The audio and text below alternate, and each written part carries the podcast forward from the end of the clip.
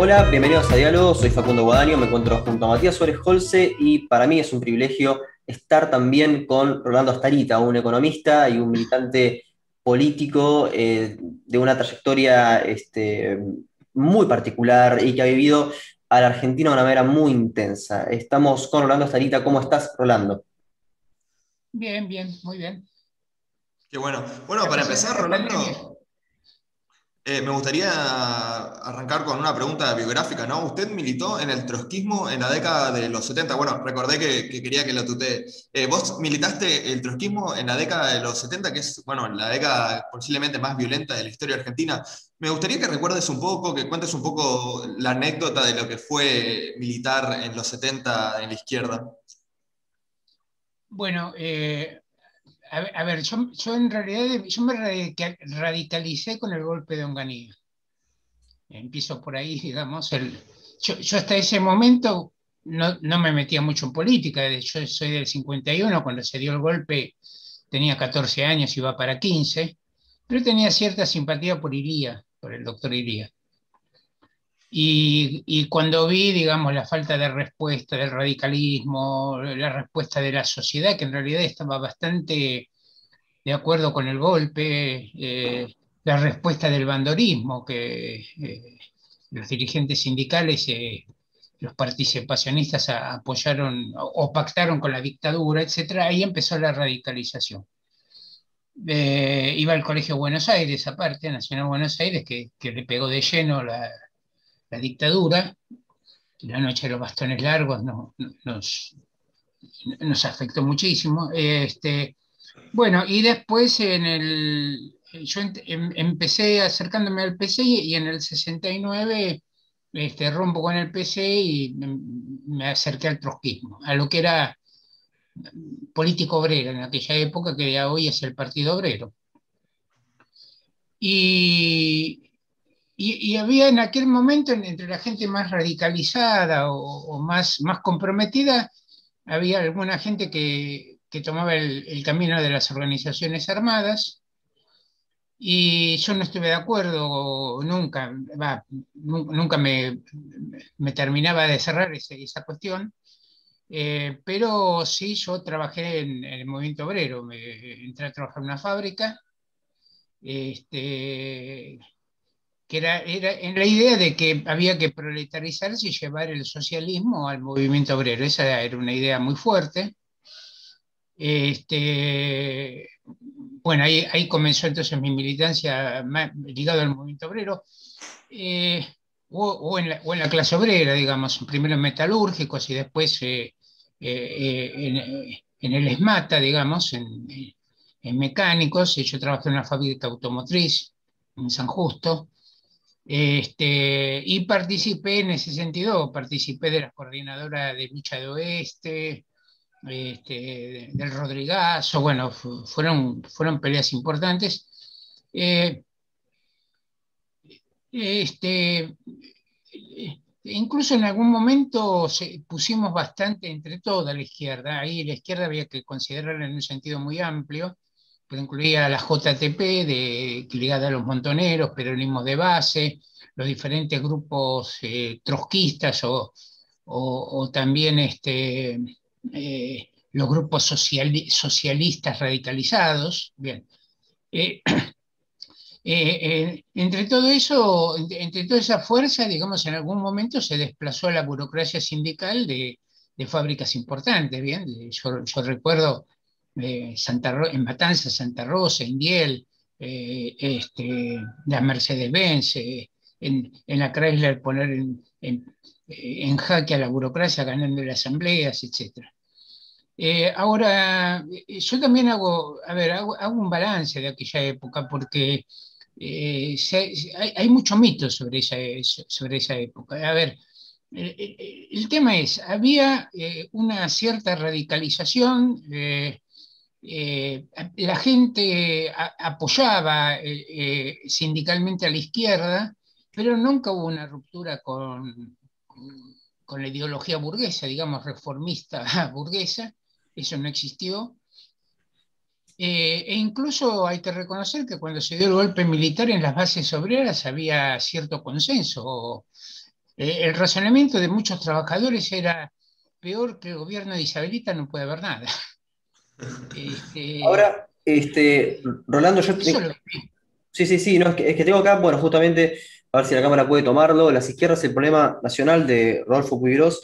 Creo que lo que me estás diciendo básicamente coincide con una tesis acá de este libro, que es eh, que es necesario eh, la proletarización dentro de las fábricas, porque dentro de las fábricas aparece una conciencia nacional. Es decir, no una izquierda eh, cosmopolita abstracta, sino que está relacionado con los problemas del país. Por eso, cuando vos hablabas de Chrysler o de La Matanza o de San Justo, hablamos de obreros que están conectados con, eh, según la tesis de Puigros, ¿no? La tesis de que esto responde a una problemática nacional. ¿Estás ¿Estabas de acuerdo con eso? ¿Estás de acuerdo con, eso ahora o te parece una charlatanería de, de Puigros? No, no es una charlatanería desde el, momento que ese era el pensamiento predominante en, aquella en aquel momento y sigue siendo bien la izquierda. Eh, la, idea que domina la izquierda es eh, que Argentina es un país explotado por el imperialismo, que hay una explotación de país, entonces, no, de clase, sino del país de conjunto, por parte del capital norteamericano, en aquella época, fundamentalmente por parte de las multinacionales, sería este, más, típicamente las automotrices, eh, las, farmacéuticas, el neumático, etc. Hoy más bien la tesis va por la idea de explotación del capital financiero, este, del Fondo Monetario Internacional, la deuda, etcétera, etcétera, eh, pero que sigue, básicamente que entonces hay, hay una, eh, una caracterización o una explicación del atraso tecnológico y, de la acumulación capitalista en este país que, que, pasa por el lado de Argentina es explotada por el imperialismo y por eso eh, los problemas crónicos, el estancamiento, etc. Eh, ahí, después, eh, en ese pronóstico de base, digamos, este, había coincidencia en y hay coincidencia, yo pienso, todavía en el trotskismo, entre el trotskismo, eh, todas las variantes eh, Partido Comunista, Maoísmo y la izquierda peronista, eh, en eso siempre se coincidió. No hay que olvidar, pues Gross, este, en, ese, en ese sentido, él tenía cierta formación marxista y lo unía al tema nacional. Luego eh, había, eh, siempre hubo diferencias en la táctica, ¿no? en, la, eh, o en, la, política. hubo toda un ala de la izquierda argentina que repetidamente lo que planteó es hay que entrar en el peronismo para radicalizar el peronismo desde adentro, para que el peronismo entre en contradicción con el imperialismo o para agudizar la contradicción entre el peronismo y el, y el imperialismo, o para incluso obligar a Perón a que vaya más allá de lo que él quiere. Que, que fue en el fondo también fue una idea que tuvieron montoneros. Eh, montoneros llegaron a plantear algo así como peronismo sin Perón, y, vamos a, profundizar esta, bueno, eh, peronismo de base, todos ellos tuvieron mucho este, mucho este planteo. Este, en el trotskismo, la idea eh, fue históricamente nosotros somos los verdaderos defensores de las banderas nacionales. Entonces agitamos de forma consecuente la, bandera de la liberación nacional y desde ese punto de vista, este, eh, montándonos en la ola nacionalista, la vamos, nacionalista radical, la vamos a, llevar a una posición socialista.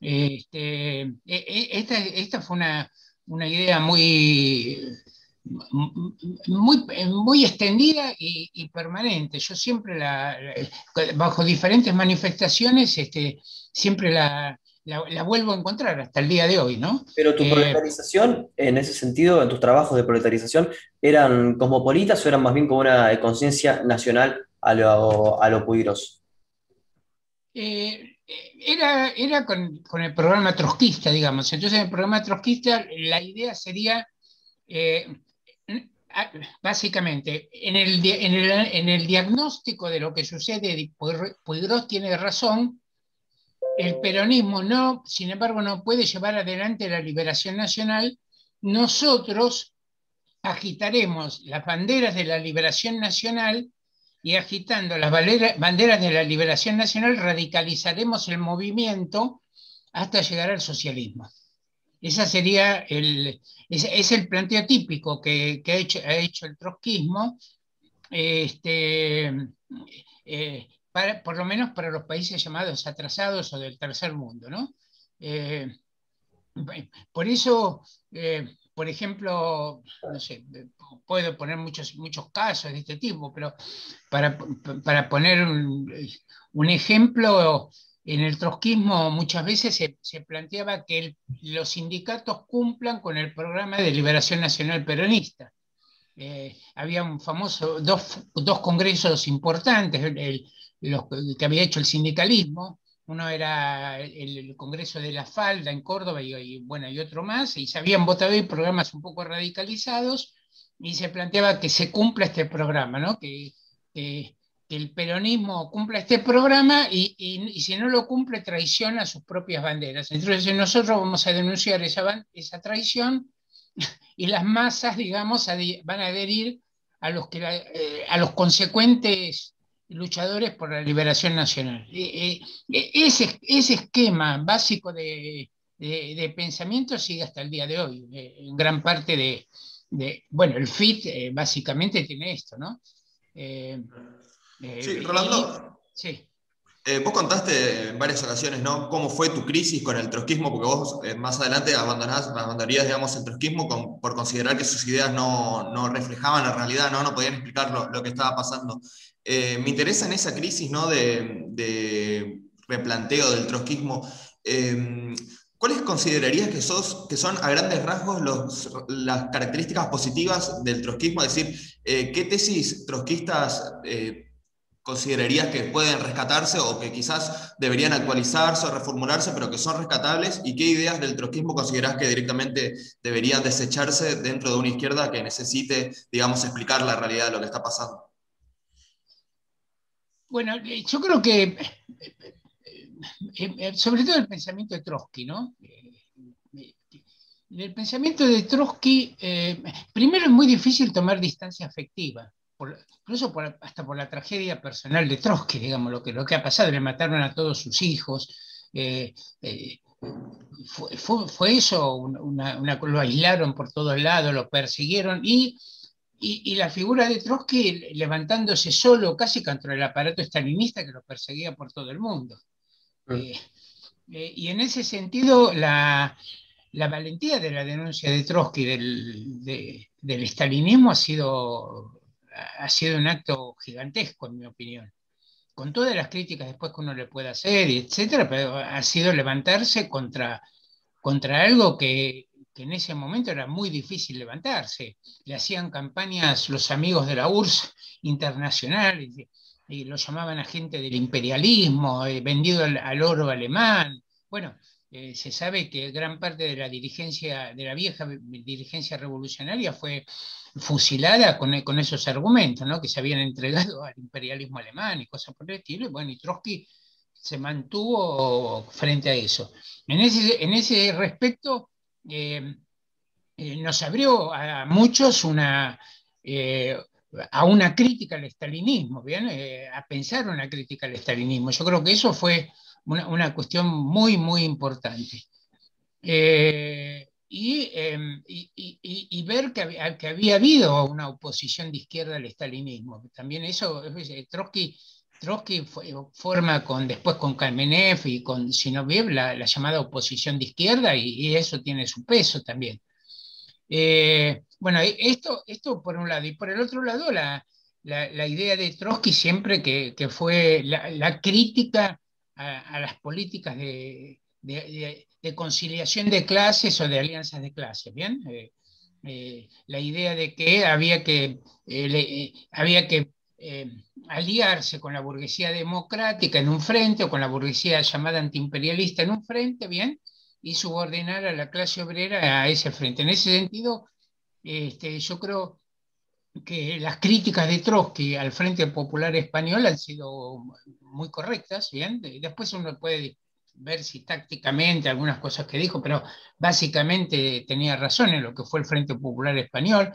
su, crítica al asesinato de dirigentes revolucionarios y de, los anarquistas y de los, de los militantes del POUM, de los trotskistas mm, por parte del aparato estalinista, todo eso es una cuestión muy importante, como también eh, eh, rescato la crítica de Trotsky a las posiciones ultraizquierdistas como las que hubo en Alemania que facilitaron el ascenso de Hitler. Eh, el Partido Comunista Alemán en los años 20, fines de los 20, principios de los 30, decía que la socialdemocracia era igual que el fascismo. Bueno, desde, desde, ese punto de vista rompieron la unidad de la clase obrera para el frente único posible para enfrentar al fascismo. Aquí en Argentina la réplica de eso fue que el PC argentino decía que Irigoyen era fascista o nazi, una cosa que, no, hay, por dónde agarrar. No, no, no solamente el PC, eh, los partidos, el socialismo independiente eh, varias, veces se digamos, estuvo en contra de Irigoyen, este, no sé si la figura de, de, Tomaso o Pinedo, pero claramente lo, mostraron, creo que había sido de Tomaso, si mal no recuerdo, que lo mostraba como un tipo que era un represor y que no estaba siguiendo la Constitución Nacional. Em, así que yo eh, añadiría que ese socialismo independiente, que creo que es un poco más cosmopolita, que creo que no es una visión con la que coincidirías mucho, eh, Rolando, porque es ciertamente un poco abstracta y un poco eh, a favor del libre comercio, es como una especie de liberalismo de izquierda, ¿no? Sí, sí, yo, de todas maneras esa discusión entre proteccionistas y, libre, y librecambistas me parece que es un tema bastante más secundario, digamos, ¿no? Eh, ninguna, ninguna es ni muy progresiva ni, muy reaccionaria. Bueno, lo, dejaría, si acaso, para para hablarlo después. Bueno, pero volviendo al tema del trotskismo, habiendo planteado estas cuestiones, después yo creo que hay, muchos problemas de análisis político, de análisis y de política y de estrategia en Trotsky que, fracasan. Eh, señalo dos o tres cuestiones. Primero, la idea de que el capitalismo siempre está en crisis. Este, esta es una, ha sido una constante en el trotskismo, una especie de idea de que el capitalismo eh, eh, tiene crisis crónica, está siempre en descomposición. Eh, bueno, si uno lee las noticias de la prensa de trotskista, siempre parece que están pronosticando el fin del mundo que nunca llega, ¿no? Como que el capitalismo estadounidense al borde del colapso cuando fue la toma del Capitolio y siempre están como ahí pronosticando crisis que al final terminan por no llegar o llegan de forma muy parcial. Sí, o, llega la crisis, pero eh, ahí pronostican que ya se acaba el capitalismo y eso no es así. Eh, incluso Marx ha dicho muchas veces que no hay crisis sin salida del capitalismo. Lenin incluso también dijo eso. Pero bueno, esa es una... Y, y, ligado a eso que eh, la clase obrera siempre está a la ofensiva. Siempre estamos a la ofensiva. Trotsky escribe un programa que se llama el programa de transición, que sería el programa para todo su movimiento, en el año 38 diciendo millones y millones de obreros en todo el mundo se vuelcan a la revolución y las direcciones no las pueden, eh, casi no las pueden parar. Este, bueno, eh, eso no existía. En, el año 38 la revolución española ya estaba en retroceso, en Alemania y en Italia estaba el nazismo y el fascismo, el Frente Popular en, Francia estaba en retroceso, en, Estados Unidos se fortalecía Roosevelt. Eh, pero eso no, bueno, eh, ahora, con eso se encuadra. Yo, yo, a veces hago el chiste, que cuando yo empecé a militar me dijeron dos cosas. Yo era chico me dijeron dos cosas. La primera, el capitalismo está en crisis. Y la segunda, estamos ganando. con, ese, claro, con ese encuadre es muy difícil hacer política. Por ejemplo, eh, se pierde de vista toda la capacidad de, que tiene el capital de, de, dar también concesiones. Eh, una idea de Trotsky muy fuerte es que el capitalismo de, a partir de, 1914 ya no podía dar ninguna reforma democrática, que ya no podía dar ninguna mejora a la clase obrera, que toda, toda política reformista fracasaba. Bueno, así no se puede entender eh, lo que fue, bueno, Roosevelt o, lo que fue las políticas del estado de bienestar después de la guerra. este, eh, o el hecho de que conquistas democráticas como el voto femenino se consiguieron todas después de que Trotsky dijera que no había más reformas democráticas. Entonces, esta capacidad que tiene el sistema de, eh, generar primeras fases de desarrollo importante eh, y, con esto el análisis marxista puede decir, bueno, esto también agudiza contradicciones, sí, por supuesto, pero pero eh, existe esa capacidad del sistema capitalista, como también la capacidad del sistema capitalista de, insisto, de, hacer, de dar concesiones, de, cooptar también y de incorporar a sus filas este, a sectores de, incluso de la izquierda reformista y, y, hacerlas funcionales para, su, propio, eh, para su propia reproducción. Eh, creo, eh, creo, Rolando, que hay un tema que está en, discusión. Eh, atrevería a decir en YouTube, pero también en la sociedad en sí, que, es este, que se puede ver ahora en las elecciones de Perú y que está en el sentido común respecto a lo que es el gobierno de, Alberto Fernández, o lo que puede ser el gobierno de Nicolás Maduro, eh, que es el, mote de socialismo, el mote de socialistas en todo caso. Eh, me, gustaría eh, que puedas esbozar, digamos, una definición de lo que es para vos el socialismo, em, y a qué haces referencia cuando estás hablando de, justamente, socialismo. Bueno, primero, digamos, si hay una palabra que está inflacionada, digamos, que se usó para todo, es socialismo. Ya eh, cuando Marx y Engels escriben el manifiesto comunista, distinguen varios socialismos. Hablan incluso de un socialismo reaccionario, este, casi feudal, de un socialismo burgués, de un socialismo pequeño burgués, digamos, variantes. Hay un nacional o nacional socialismo. Si ustedes leen, por ejemplo, el programa del, fascismo alemán, eh, italiano, del fascismo italiano en los años 20, este, tiene un montón de, reivindicaciones que aparecen hoy en un programa de un partido trotskista, si ustedes quieren, o casi trotskista o socialista radicalizado. ¿eh?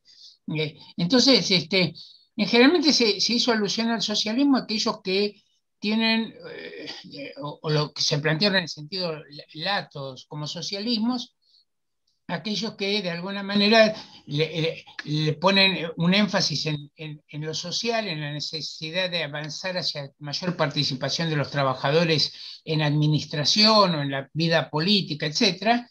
Y dentro de eso, dentro de esa amplia gama, insisto, eh, ha, habido socialismos estatistas, por ejemplo, Engels, eh, el amigo de Marx, polemiza eh, el propio Marx también, pero Engels es el que lo hace más claro, con, alemanes que eran socialistas estatistas. Pensaban que a través del gobierno de Bismarck, con estatizaciones, iba a avanzar al socialismo. Engels un poco se burla de eso, etc. Pero digamos, hay, muchas variantes de esto.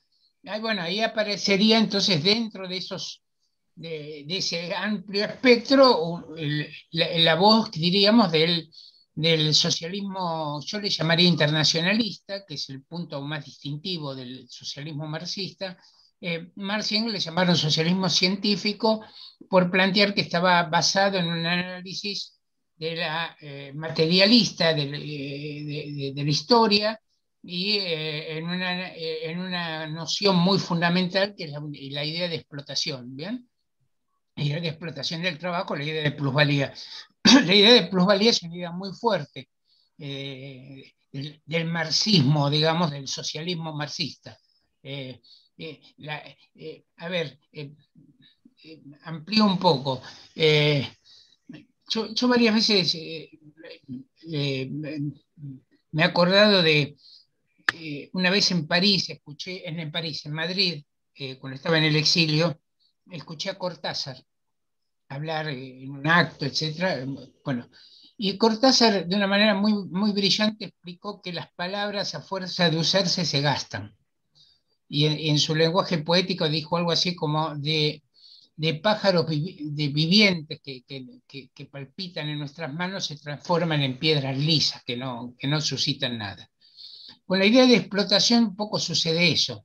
Explotación, explotación, explotación, al final pierde sentido, pero la idea de explotación es una idea muy fuerte. Es la idea de que una, una clase social vive a costilla de la otra. en ese sentido, esa es la crítica central del, socialismo marxista, del marxismo, que eh, eh, eh, muchos otros, digamos, reformadores sociales la eluden. Por, ejemplo, no es lo mismo decir acabar con la explotación que decir que pedir que los, explotados tengan una, ración una, mayor ración de, de, comida, ¿bien? Marx alguna vez dijo, ¿qué diríamos nosotros del esclavo que cuestiona el esclavismo porque no le da suficientemente de comer? Bueno, no, es decir, la, crítica del socialismo científico o, marxista eh, o internacionalista, eh, eh, la crítica más profunda va a, este, a, esta idea de explotación, ¿bien? Yo creo que ese es el rasgo distintivo. Claro. Eh, sí, Rolando, nosotros anteriormente estuvimos con el economista y filósofo político español socialista Félix Ovejero, ¿no? Y estuvimos charlando sobre lo que consideramos que es la decadencia de la izquierda actual, ¿no? Eh, comparte la visión de que la izquierda actual, a grandes rasgos, ¿no? Viró hacia el nacionalismo, a la adopción de una filosofía posmoderna que es abiertamente irracionalista, ¿no? Que, bueno, eh, incluso llega a ser anticientificista, ya que estuvimos hablando del socialismo científico, que es crítica con la ciencia, con el, o que considera que eh, la razón es algo como eh, pasado de moda, por decirlo de alguna forma, y que eh, esta izquierda abandonó los grandes problemas, ¿no? como puede ser el problema de la explotación o los problemas macroeconómicos, para abrazar microcausas o problemas que son más relacionados a la vida cotidiana, etc. comparte esta visión un tanto pesimista de que hay una, se puede decir, una decadencia de la izquierda que dejó de abrazar los ideales de la ciencia, la razón, eh, la universalidad para abrazar más bien el nacionalismo, los problemas más relacionados a, la filosofía posmoderna francesa? ¿Considera que, este diagnóstico es adecuado? Sí, en gran medida sí, coincido con lo, lo fundamental. A ver, la adhesión de la izquierda al nacionalismo viene de antes ya. Yo, quisiera decir esto, por ejemplo, incluso la idea de construir el socialismo en un solo país es una idea nacionalista. Eh, imposible de cumplir. Eh, ahora, eh, ese, ese, ese sesgo, insisto, nacionalista es de hace mucho, de hace mucho tiempo, este, en diferentes grados, pero, pero se, ha dado. ahora, yo sí creo que se pasó de, a ver, de un, de un marxismo mecanicista determinista mecánico. Yo, estoy, a favor de la idea de que, hay determinación, ¿bien? Eh, si no hay determinación no hay ley, no, no hay posibilidad de explicación científica. Ahora, la otra cosa es, caer en un determinismo mecanicista, como, como se cayó eh, el, el, marxismo, que, a ver, con, con, una particularidad, porque muchas veces se habla de que hubo, hubo determinismo mecanicista en el marxismo, y eso es cierto eh, a nivel sobre todo de, los manuales eh, de, la, Academia de Ciencias de la URSS, ¿no es cierto? Estaban los manuales de economía, los manuales de, sociología, etc. Y se presentaba ahí un marxismo rígido, mecánico, eh, casi absurdo, ¿bien? que, desde el punto de vista ideológico llevó a algunas aberraciones como la de Stalin que pensó en algún momento compró la idea de que había una, genética proletaria y una genética burguesa, o, cosas por el estilo, o que había una lingüística proletaria o, burguesa, o cosas por el estilo, ¿no? justo estuvimos hablando antes con eh, el divulgador científico Andrés Resnick de que esto llegó a lo que fue el namarquismo, ¿no? que provocó una hambruna terrible justamente por la negación de la genética por parte de la Unión Soviética y de bueno, la China maoísta. Claro, sí, sí, criticaba el, Lisenko, eh, eh, criticaba las leyes de Mendel. Eh, bueno, pero hubo cosas, otras manifestaciones terribles. Por ejemplo, en China se perseguía al que quería escuchar a Mozart o a Beethoven porque era música decadente burguesa, cosas. Shostakovich en la Unión Soviética, bueno, todo ese tipo de cosas. pero por otro lado, aquí que a esto quería ir, pero por otro lado, todo ese determinismo mecanicista eh, encerraba también políticas profundamente idealistas y voluntaristas. Por ejemplo, la idea de que en China, de que se iba a superar el sistema a, la, industrialización capitalista en, en 10 o 15 años, movilizando a las masas campesinas y, haciendo socialismo, construyéndolo a pico y pala, diríamos, para decirlo de alguna manera, que fue el lo llamado gran salto adelante, terminó en un desastre. Eh, eh, la, manera en que la Unión Soviética se hizo la colectivización, por ejemplo, en los años 20, fines de los 20, principios de los 30, fue otro desastre.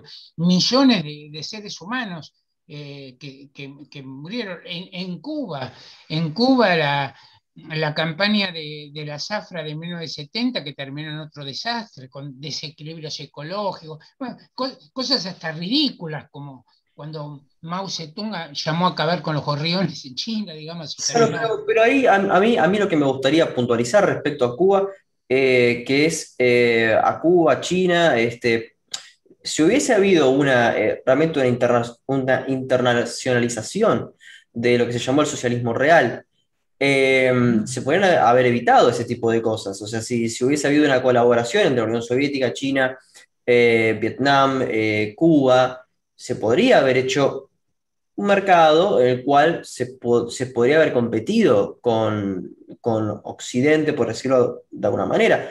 El tema es que no se dio, no, no sé cuál es tu visión, Rolando, respecto a esto. Bueno, eh, en gran medida porque también había intereses nacionales de las burocracias, ¿bien? Este, por ejemplo, eh, de China con un proyecto, el gran salto adelante, en gran medida que se llama Mao en el, a fines de los 50, tenía que ver con un alejamiento de la Unión Soviética, ¿bien? Es decir, tomar independencia con relación a la Unión Soviética, como también antes lo había hecho Tito en Yugoslavia. Eh, pero a lo, que yo voy es que hubo eh, junto con el determinismo mecanicista, hubo también un profundo voluntarismo. ¿no? No, no, no, eh, esta idea voluntarista, de, eh, fíjense ustedes que también permeó en gran parte de, la, de, la, de, las organizaciones políticas de izquierda en su práctica cotidiana, la idea de, por ejemplo, en su extremo llevó a, la, a, las vanguardias armadas a decir nosotros con nuestra propia acción cambiamos la, situación objetiva. Eh, generamos las condiciones de, del cambio revolucionario. Eh, ¿Por qué estoy diciendo esto? Porque eh, cuando esto fracasa finalmente, entonces en lugar de hacerse una reapropiación científica de a dónde estuvieron los problemas, ap aparecen muchos sectores que caen en el postmodernismo.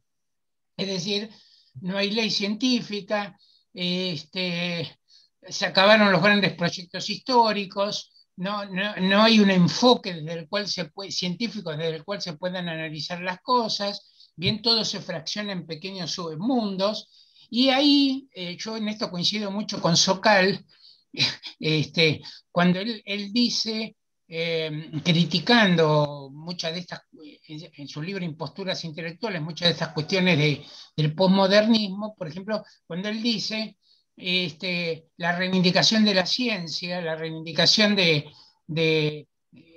la lucha contra, el, idealismo oscurantista eh, religioso y todas esas cosas, los chamanes y todo lo que se les pueda ocurrir, fue una tradición permanente de la izquierda, histórica de la izquierda. Y eso hoy, esa bandera, eh, muchos sectores de la izquierda la abandonaron. Eh, por, eh, cambiado por un relato. Por ejemplo, es una idea muy, muy perniciosa eh, eh, la que la realidad es, se genera discursivamente. Yo genero con el discurso una, una realidad distinta, una realidad propia, ¿bien? Eh, o cosas por el estilo, no hay, no hay verdad objetiva, no hay de, manera de hacer un análisis. pero yo creo que esta, esta es, es muy interesante porque termina siendo una, una, una, posición reaccionaria a partir de que no se sacó, la, no se hizo un análisis, no se sacaron las consecuencias de lo que se había, eh, de, lo que se había venido planteando antes, que era una mezcla de, por un lado, voluntarismo idealista, bien, que llega, lleva eh, muchas conducciones a, a desastres, eh, y, con, con muchas víctimas humanas, y por otro lado, desde el punto de vista teórico, es, ese, voluntarismo idealista estaba encubierto en una, en una, eh, eh, eh en una aprehensión eh, muy pobre, determinista, mecanicista de lo que es la ciencia marxista.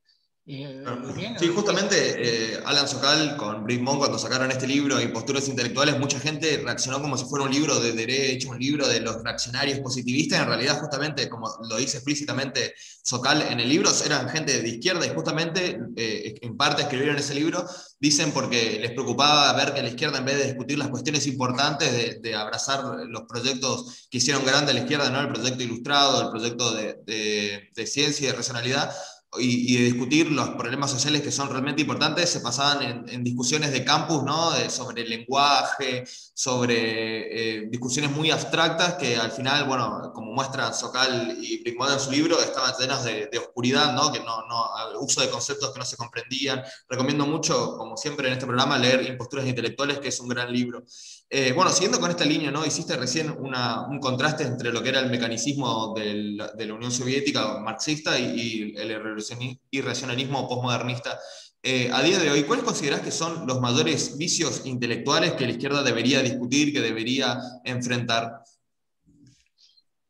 Yo más que vicio, eh, lo que veo es, tenemos concepciones en, algunos aspectos distintas. Yo, una de las primeras cuestiones que habría que revisar eh, es toda esta caracterización eh, nacionalista de considerar que un país como Argentina es un país que está eh, pendiente de la liberación nacional y, que entonces aquí el gran problema es el FMI. Este, bueno, todo, a ver, toda esa cuestión es, todo un rubro, diríamos, que es el tema nacionalismo yo creo que es, una cuestión fundamental que el marxismo, que los marxistas no exacerben los nacionalismos. Eh, hacer todo lo posible por, no, eh, por, no este, fomentar el nacionalismo. pongo, a ver, un, ejemplo relativamente reciente, lo que se hizo en Cataluña, por ejemplo. Lo que se hizo en Cataluña, eh, y aquí la izquierda, gran parte de la izquierda argentina, la más radicalizada, reemplazó la, eh, ¿cómo se llama? La bandera roja por las banderas de, catalanas, de la burguesía catalana. Eh, eh, pero aparte, desde el punto de vista incluso práctico, para decirlo de alguna manera, ¿en qué contribuyó eso a, la elevación de la conciencia de la clase obrera en, España? A la solidaridad entre los trabajadores de, toda, de toda la península, de España, etc. Nada, en absoluto. Dividió a la clase trabajadora, dividió a los sectores populares, agitando banderas nacionalistas que aparte incluso eran, eran hasta impracticables, porque decir que Barcelona, eh, Cataluña se iba a aislar del resto de Europa, etcétera, formar una economía y, eh, nacional centrada, es hasta un proyecto reaccionario, me, eh, lo veo. Pero, este, este, esta cuestión del nacionalismo yo creo que es un eje fundamental. La otra cuestión que yo creo que hay que discutir mucho es el estatismo. Se, piensa que de alguna que, que la, estatización o la intervención del Estado en la economía, del Estado capitalista o el capitalismo de Estado es un paso al socialismo. Este, ahí se reproduce la vieja idea esa de que Engels le criticaba a los estatistas alemanes, a los socialistas alemanes, este, eh, la, idea de que entonces desde, el, aparato del Estado se puede manejar la economía capitalista en un sentido progresista para las masas populares, eh, cosas como, por ejemplo, eh, terminar diciendo el control de precios, por ejemplo, por parte del Estado, es una solución si se aplica de manera seria o consecuente o cosas por el estilo. Entonces, yo creo que todo el problema de la actitud hacia el Estado es otro, otro, otro ítem fundamental. hay que acabar con esta idea de que si una empresa es estatal no explota la clase obrera una empresa estatal que cotiza en bolsa de valores, que está, eh, está vinculada al capital financiero, es una empresa capitalista como cualquier otra, ¿bien? Que eh, explotará más o menos a la clase obrera o será más o menos progresista en el, desarrollo de las fuerzas productivas, pero no deja de ser una empresa capitalista. Eh, digo, estas cuestiones son fundamentales, aparte en, cuanto a, la independencia de la clase obrera con relación a la burguesía. esa idea muy, muy jodida, me parece, por ejemplo, que se eh, repiten mucho los líderes burgueses, que la clase obrera tiene que sacrificarse por la nación argentina, por la, por la patria, por el Estado, cosas por el estilo, y posponer sus reivindicaciones de clase en aras de la unidad nacional. Bien, este, bueno, todas esas cuestiones yo creo que son, son elementos que, tendrían que estar en discusión y tendrían que... Sí, sí, no, que creo, Rolando, que todos estos, estos este, conceptos, por supuesto que son claros, pero hay otros que eh, dentro de un programa eh, socialista también merecen serlo. Eh, ingreso en Keynes, poskeynesianos y keynesianos clásicos, un libro tuyo que recomiendo muchísimo, muchísimo realmente en el cual, y acá ingresamos en la parte técnica este, de esta emisión, que es una crítica tuya al dinero. Es decir, si nosotros entendemos bajo una visión neoclásica, el dinero es un medio de intercambio. Siguiendo a Milton Friedman, por ejemplo, eh, aunque sea un monetarista, encontramos ahí que eh, el dinero es, digamos, eh, fiduciariamente un, digamos, un medio de cambio. Bien. Y que el dinero puede ser representado por no, no solamente papel, sino puede ser una planta, etc. Bueno, Vos haces una crítica hacia esta postura. Me gustaría saber cuál sería entonces tu concepción respecto al dinero. Sí, eh, eh, casualmente en mi blog hace poco volví a levantar una nota, a colgar una nota avanzando o, siendo más a fondo en la, crítica a la, teoría monetarista, ¿bien? Eh, la idea esta de que se aumentan se aumenta la masa monetaria, inevitablemente tienen que aumentar los precios, que incluso en los últimos años ya hasta ha perdido toda evidencia empírica también, que supuestamente... Te interrumpo solo para decirte esto, es una idea machacada por Javier Milei, o sea, entiendo que, entiendo que en la academia puede haber discusiones, pero en el sentido común es una idea que está establecida, es decir, eh, la ecuación de E por B igual P por I, bueno, eso está... Eh, bueno, eso está establecido. O sea, bueno, volvamos sobre ese argumento, ¿no? Sobre por qué no es así. Bueno, eh, a ver, aquí hay que hacer una aclaración de todas maneras, porque también está, está la, interpretación opuesta, eh, digamos, eh, por ejemplo, que ha tenido el kirchnerismo.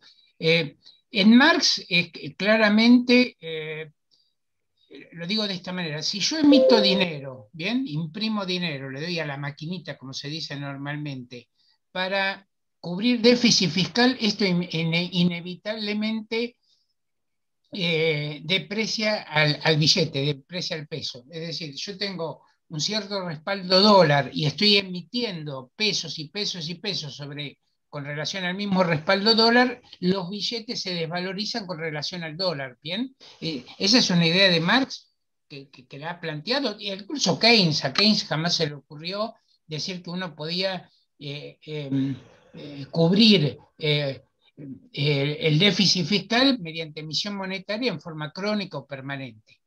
Ahora, ese, es un aspecto de, la cuestión. Otro muy distinto es decir que la, masa de dinero, el crecimiento de la masa de dinero, inevitablemente va, va, a generar aumento de precios. En el planteo de Marx, y que es, eh, aparte, lo, que más se puede verificar eh, también empíricamente, el razonamiento es, el, inverso, es decir, dada una cantidad de transacciones, dada la cantidad de, eh, la, velocidad del dinero promedio y, dada la, suma de los precios, solamente circula el dinero necesario para, para, esa, para esa economía y el resto del dinero no circula, se, se mantiene atesorado. Dicho de otra, manera, en Argentina, por ejemplo, solamente circulan los dólares necesarios para las transacciones que se realizan en dólares. El resto no va al mercado, el resto está atesorado, bien, como eh, eh, bajo colchones o, cosas por el estilo. El crecimiento de la masa de dólares no aumenta los precios, bien. Eh, los, precios, por ejemplo, de los departamentos medidos, los precios medidos en dólares de los departamentos, los precios medidos en dólares de los automóviles, aunque se hagan las transacciones con dólares. Insisto, lo que, lo que no hace falta para cumplir la transacción, por ejemplo, para, para, comprar un departamento, no circula y se mantiene atesorado. Entonces, eh, falla esa idea de que inevitablemente el crecimiento de la masa monetaria va a provocar aumento de precios. En Argentina, el aumento de la masa de dólares atesorados aumentó y los precios de las viviendas, más bien han bajado en los últimos tiempos, pero digo, los precios de la vivienda no tienen que aumentar porque haya aumentado la masa de dólares. Ahora, vuelvo a esto, si yo como Banco Central imprimo, imprimo, imprimo billetes, ¿bien? Para cubrir déficit fiscal, bueno, ese billete efectivamente se está deteriorando como signo de valor. El signo de valor del peso está referido a que el signo del valor del dólar, por eso siempre se está comparando en este país, aparte con la, con la tradición que tenemos de, altas inflaciones, se está comparando el valor del billete con el valor del, eh, con, el dólar, con el dólar que le hace respaldo, bien, y se establece esa relación, de hecho, en los mercados, sean mercados oficiales o sean mercado blue o, del contado con liqui. Acá como que se nos escapó. ¿cuál sería la definición del dinero que estaría en, em, contraposición eh, con, las posturas neoclásicas, digamos? Eh, fundamentalmente, en Marx, el dinero es en primero y ante todo encarnación del valor. es el, medio en el, a través del cual las mercancías expresan su valor. Antes de llegar al mercado, antes de ser medio de cambio, el dinero es medida del valor.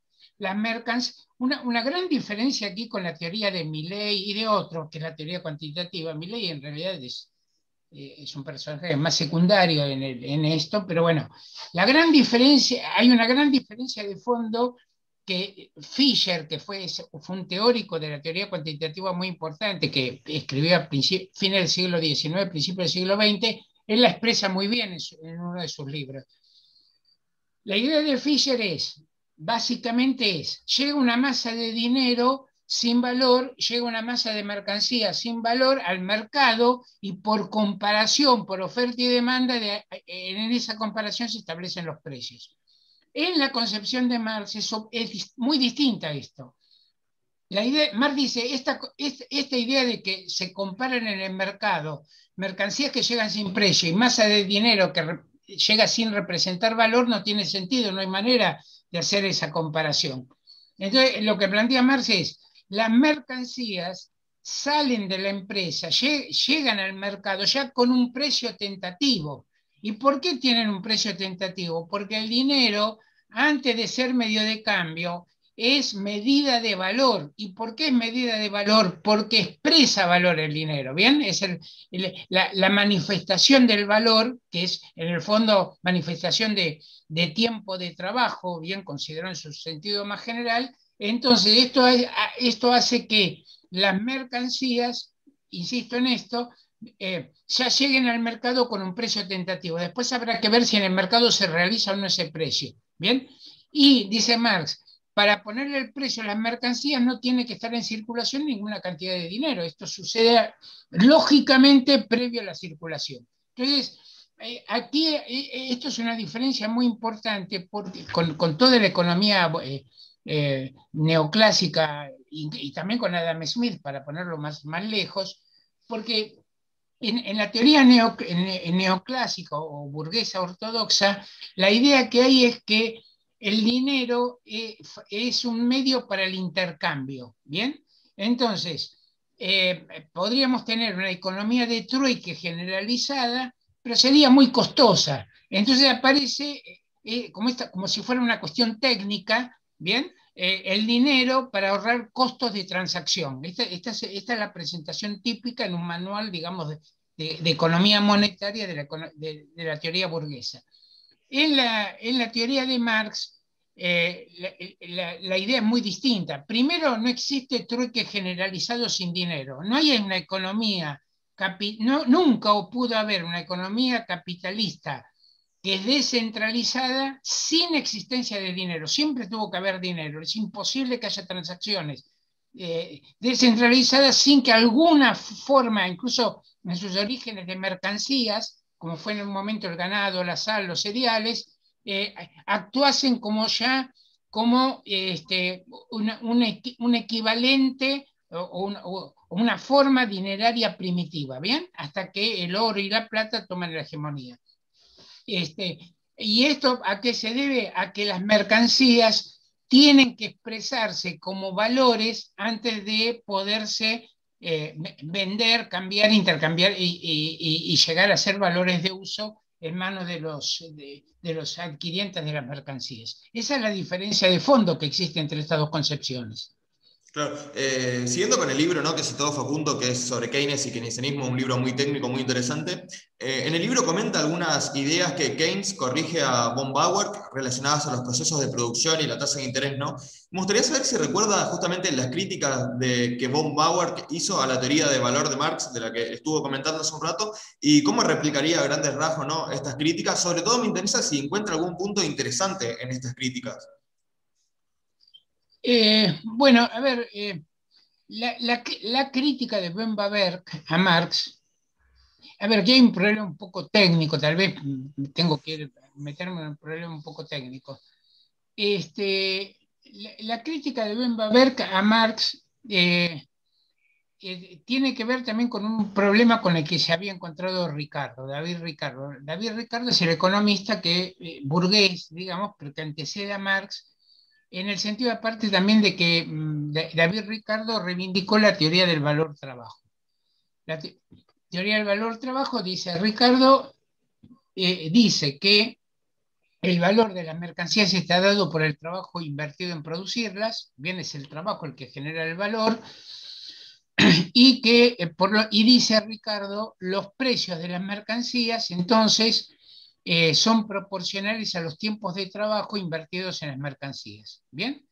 Si, yo digo, por ejemplo, que 10 pesos em, eh, expresan una, hora de valor, ¿bien?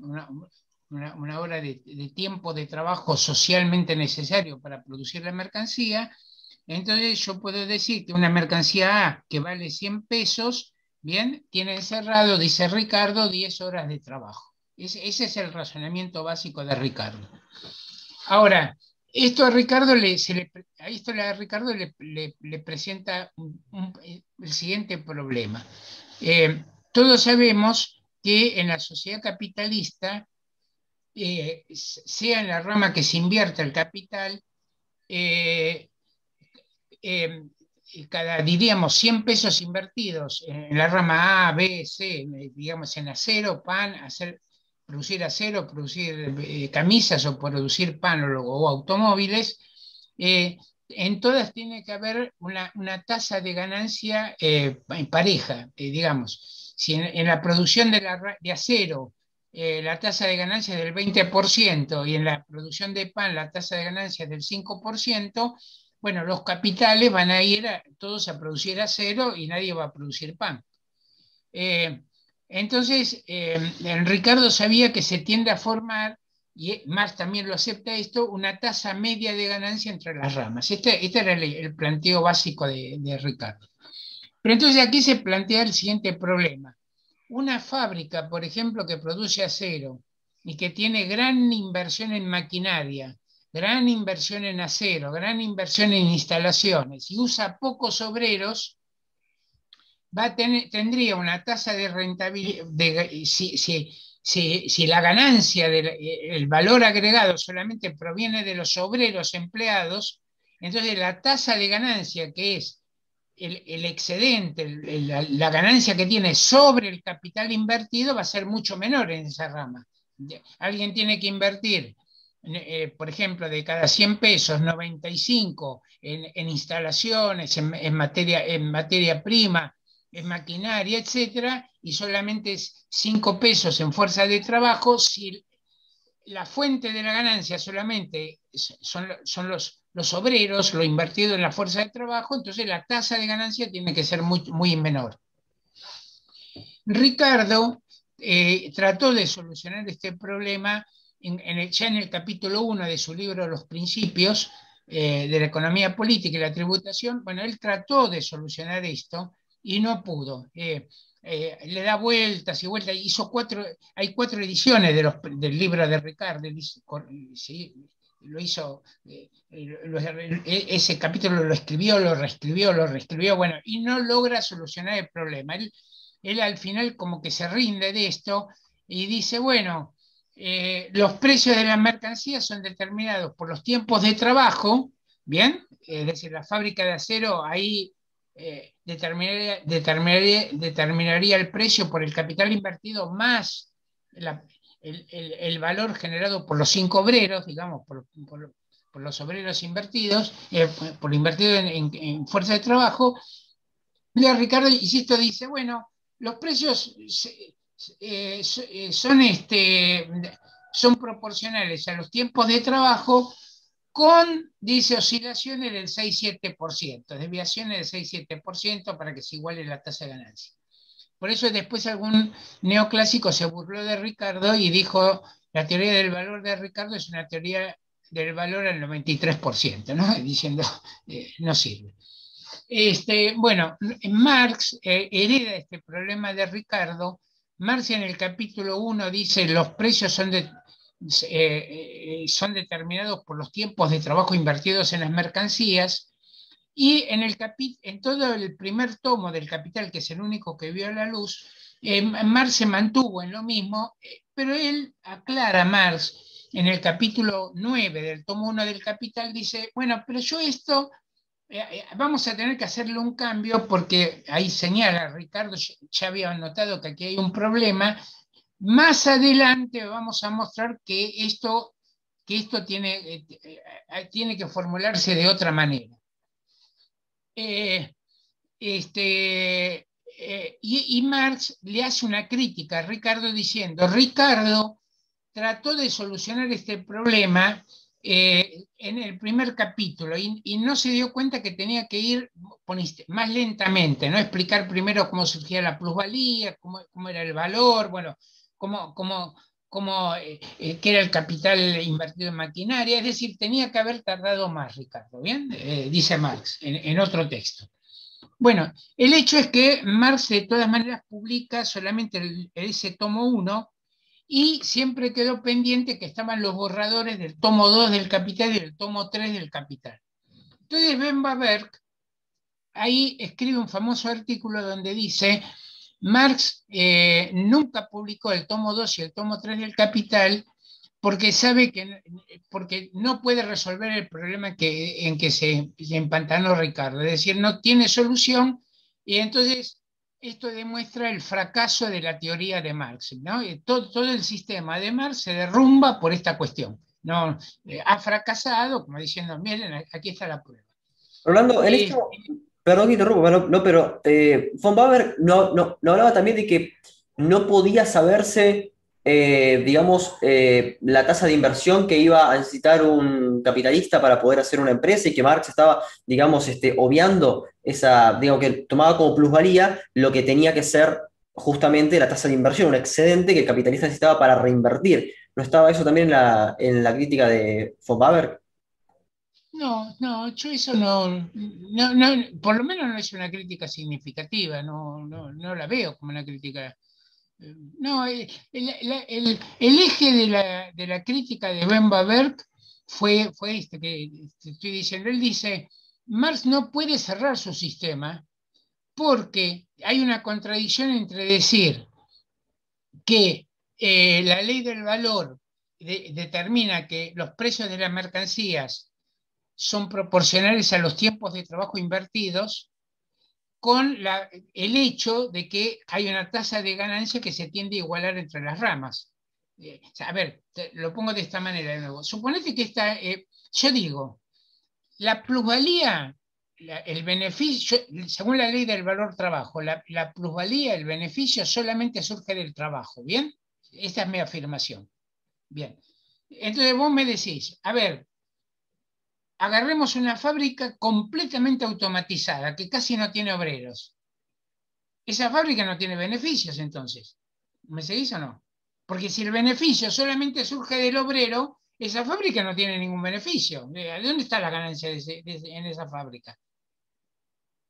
Es decir, en, este, en este planteo, si, si, la, si hay una tasa de ganancia promedio igual, entonces ramas de la, de la economía que emplean muchos obreros y ramas de la economía que emplean pocos obreros, tienen que tener la misma tasa de, ganancia. Cada capitalista, cada 100 pesos invertidos, suponete, tiene que sacar 8 de ganancia, tasa de ganancia del 8%, bien, un promedio. Eh, entonces, insisto en esto, lo que dice es, el sistema de Marx fracasa, el sistema de Marx fracasa por, este, por esta cuestión. Aquí está el fracaso de Marx. Por eso Marx no puede terminar su libro, por eso no lo terminó. No es, no es que no tuvo tiempo, sino que Marx se dio cuenta que su sistema se, eh, hundía. Y, entonces, este, es, esta crítica de Ben provocó un cimbronazo en el socialismo. Bueno, Ben que aparte de un tipo conocido, etc., en el socialismo se lo trata de responder. Eh, Engels, eh, después de la muerte, Marx muere en 1883. En 1885, Engels publica eh, el segundo tomo del Capital de Marx. Bien, había quedado todo en borrador. La, esposa de Marx, le, eh, de Marx le dice a Engels, haz lo que, lo que puedas con estos borradores. Entonces Engels publica el segundo tomo del Capital y ahí es, muy curioso, lanza como una especie de desafío internacional. Eh, polemiza con unos tipos, no sé qué, y le dice este, Marx solucionó ese problema que tenía Ricardo, este que vengo diciendo, Marx lo soluciona en el tercer tomo.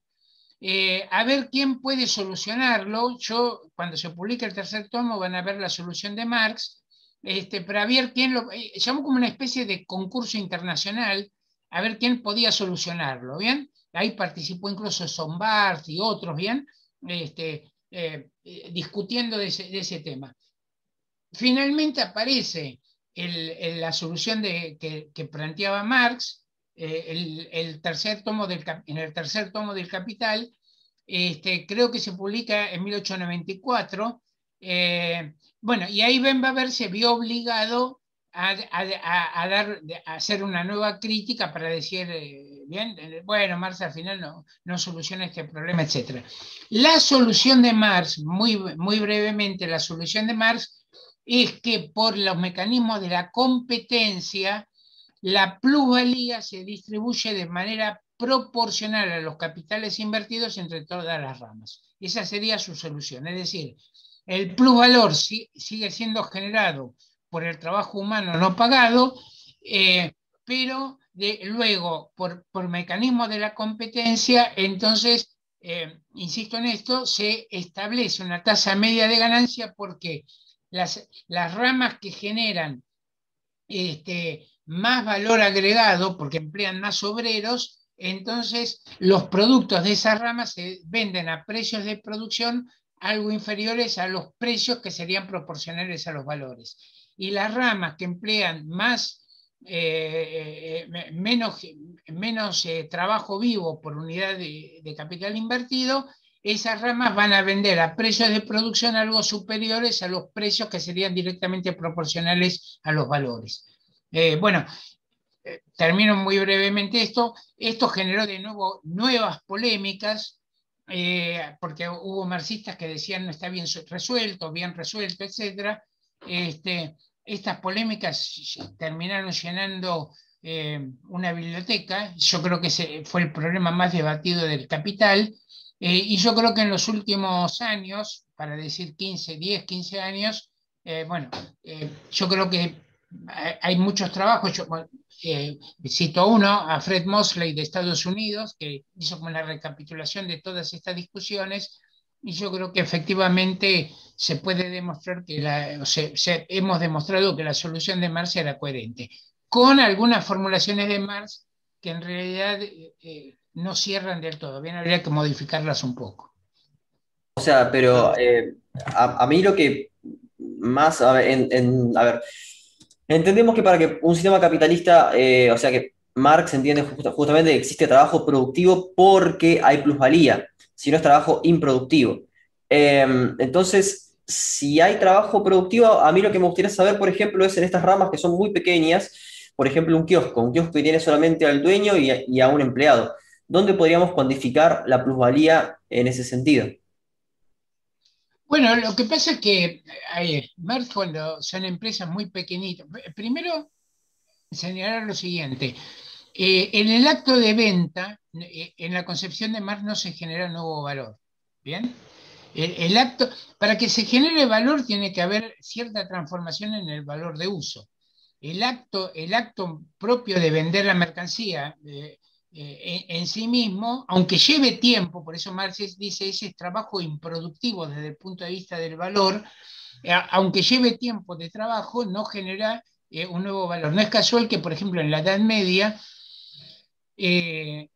los días de venta eran los días de feria o feriados, digamos, que, había una cierta conciencia que en esos días no se agregaba un nuevo valor. Si yo tardo un día o, tres días en vender, mi producto, no por eso le agregué nuevo valor al producto, ¿bien? Eh, eh, bueno, eso por un lado.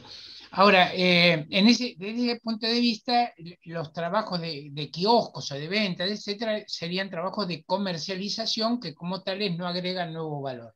Ahora, aparte de eso, este, eh, en la concepción de Marx, eh, para definir qué es capitalista, tiene que haber una cierta proporción cuantitativa. Marx, por ejemplo, dice, si eh, si tenemos un, patrono trabajando con uno o dos empleados, pero el patrono tiene que emplearse él mismo, porque si no tampoco come, eso no es un capitalista, es, un, pequeño productor simple de mercancías, bien, que tiene algunos, trabajadores donde casi no podemos hablar de explotación. Es decir, para que haya Marx dice, eh, incluso cuando menciona esto, no recuerdo ahora en qué capítulo es, del tomo 1 del Capital, dice, aquí juega esto de el salto de cantidad en calidad, es una ley de Hegel.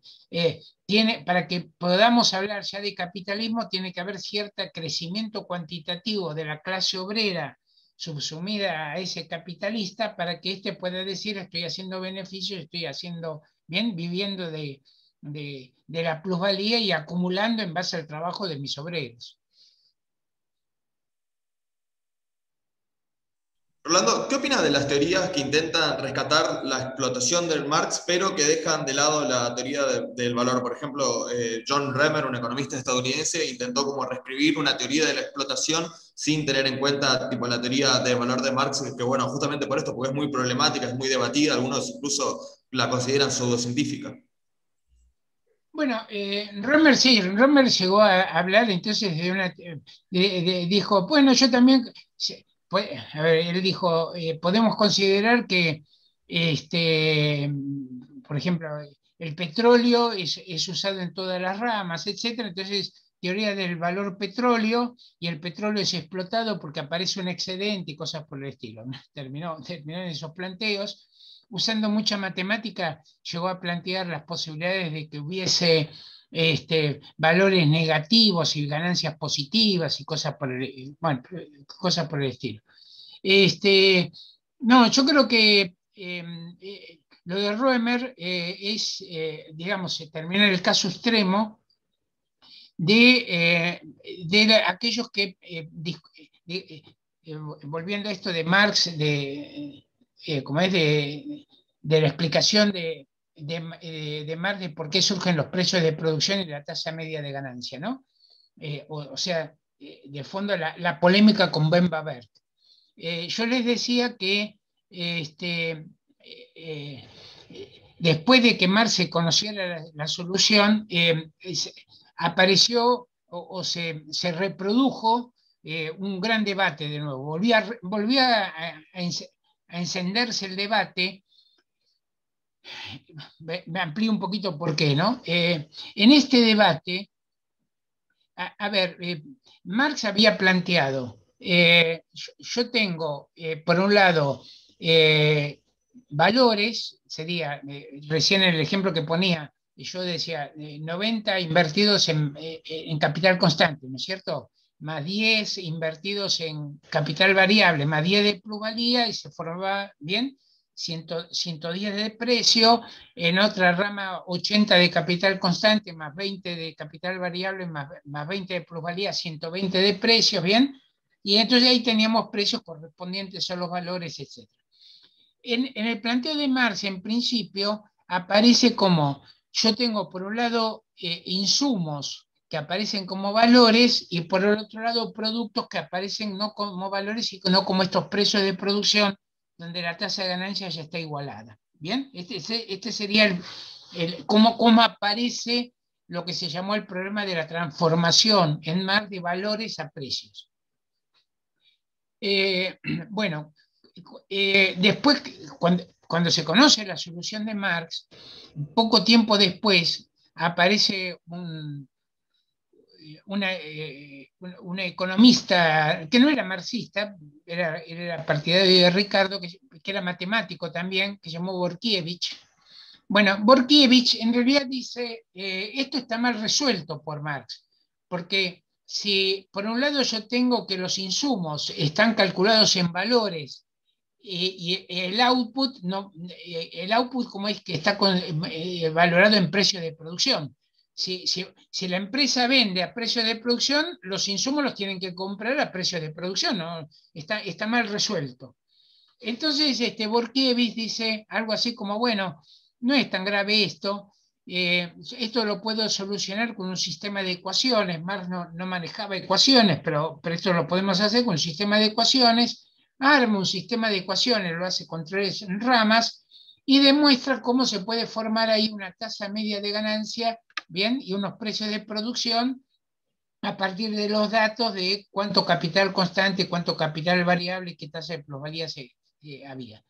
Eh, bueno, eh, lo que pasa que ahí eh, surgen entonces después discrepancias entre la, suma de todas las plusvalías y la suma de todas las ganancias, la suma de todos los valores, la suma de todos los precios de producción.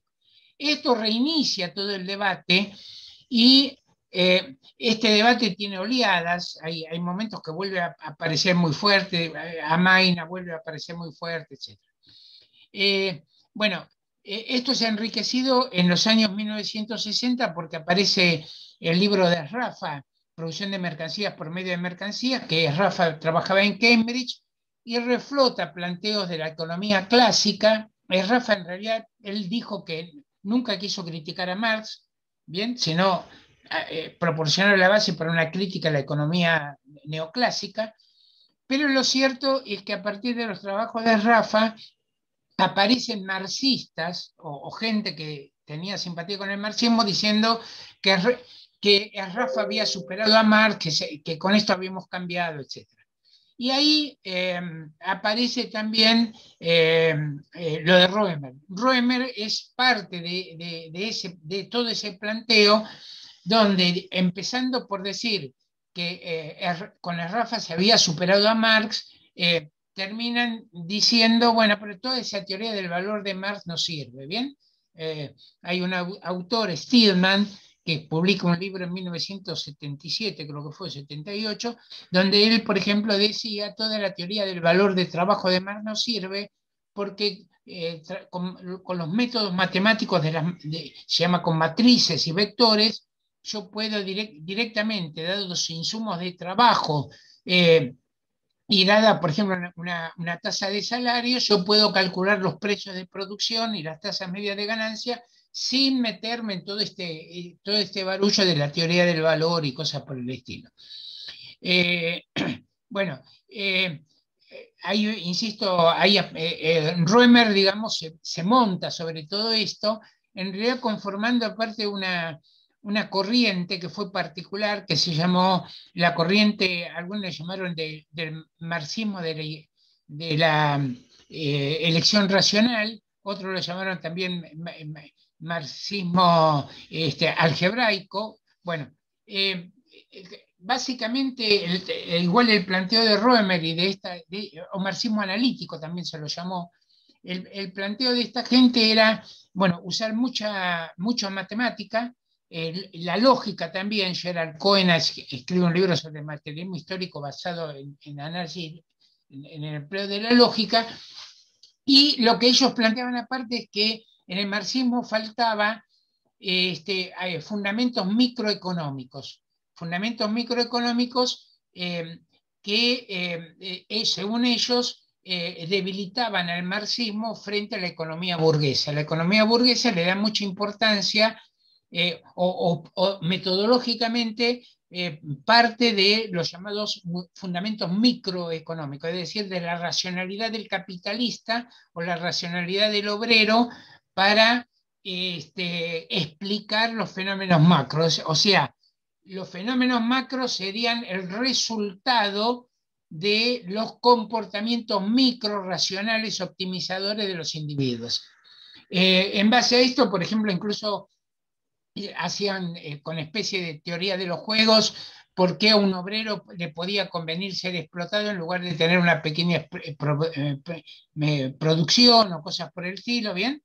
Bueno, y en base a esto, entonces es que Roemer también como parte de todo este proyecto, desarrolla esta idea de que la teoría del valor trabajo de Marx no sirve, etcétera, etcétera. Eh, yo, bueno, yo tengo hecho una crítica esto, incluso en mi blog, eh, por el lado de Stidman, pero, pero se le aplica a Roemer, eh, también a Roemer lo, lo, menciona en esta crítica. Este, ahora, básicamente, la, la respuesta que se le dio a esa vieja crítica de Borkiewicz, que da Fred Mosley, que yo, yo mismo la doy y otros la, damos, es que en realidad eh, en Marx no había que transformar los insumos eh, eh, de valores a precios de producción, porque siempre el capital está comprando los insumos ya transformados a precios de producción. Es decir, en las etapas anteriores, ya vienen transformados, el output, el producto, viene transformado en precios de producción. O sea, los capitalistas siempre compran los insumos a precios de producción. Por lo tanto, no había que hacer esa transformación de esa manera que planteó Borkiewicz con las ecuaciones simultáneas.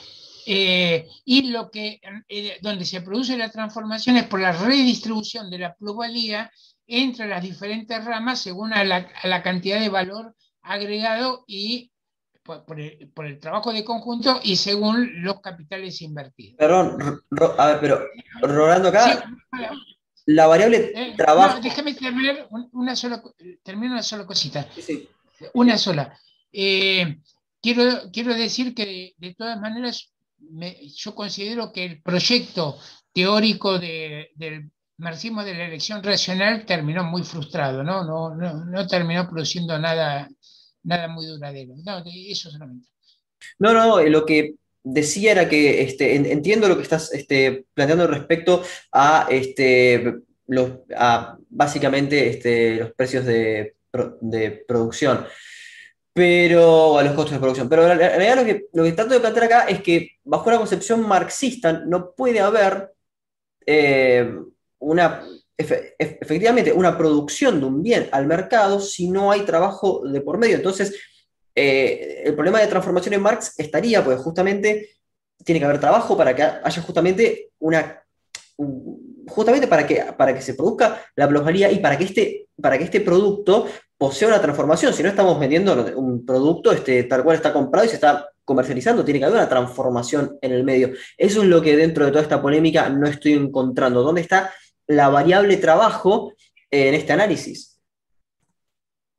Eh, la variable trabajo está en el, hecho de que la plusvalía surge solamente del capital variable. Es decir, lo invertido en la fuerza de trabajo.